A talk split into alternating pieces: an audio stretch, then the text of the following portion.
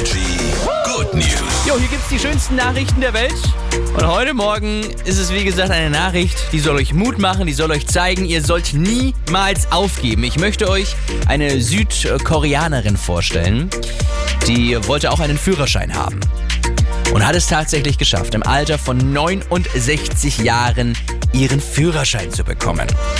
Das ist ja jetzt erstmal, wo man sagt so, ja okay, ist doch schön. Hat sie mit 69 jetzt auch einen Führerschein. Aber was wichtig ist bei dieser Meldung,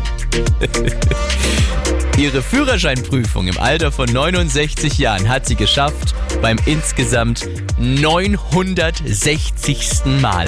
Sie hat die 960. Führerscheinprüfung bestanden. Das soll euch zeigen. Niemals aufgeben. Und ich finde, eine Sache darf man auch nicht verschweigen. Die Theorieprüfung hat diese Dame ja schon früher bestanden. Schon nach dem 950. Mal.